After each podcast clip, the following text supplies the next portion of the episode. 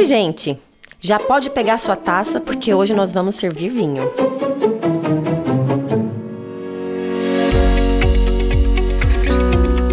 Sabores e saberes com Tati Bittencourt.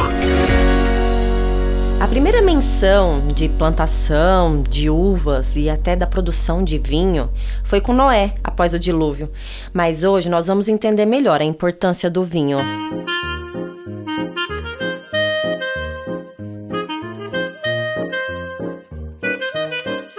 Ao contrário dos grãos e cereais, as uvas não são necessárias para a sobrevivência humana, mas carregavam ali no contexto bíblico um valor muito grande social, cultural, até nutricional.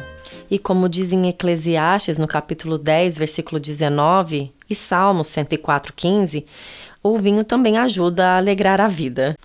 O território de Israel, ele aproveita as vantagens, né, de um clima propício para boa produção de vinho até os dias de hoje.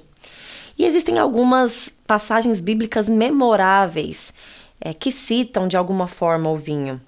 Uma de Isaías 5, Ezequiel 17, que demonstra o trabalho árduo de um vinicultor, usando como metáfora sobre o cuidado de Deus e os resultados às vezes desapontosos.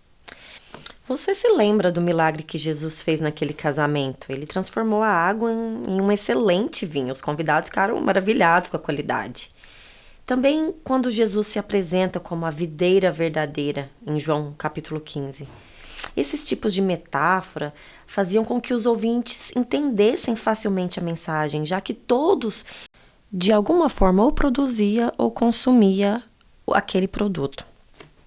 Mas a receita de hoje me veio à mente quando reli aquele trecho no livro de Ruth, quando Boaz é atencioso com ela e oferece que ela coma pão e mole no vinho. É claro que eu lembrei da rabanada dos tempos atuais, aquele pão bem umedecido e dourado na frigideira.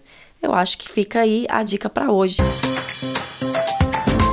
Ah, e se você se interessou por esse assunto, quer saber mais, falar mais sobre isso, deixar sua opinião, segue a gente lá no Instagram, no arroba Rádio Pense Bem. E lá eu faço as postagens de cada episódio com a receita, com foto, vai ser bem bacana. Um abraço e até o próximo episódio.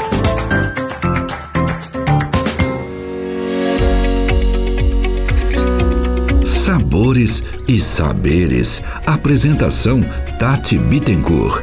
Um programa Ministério Pense Bem.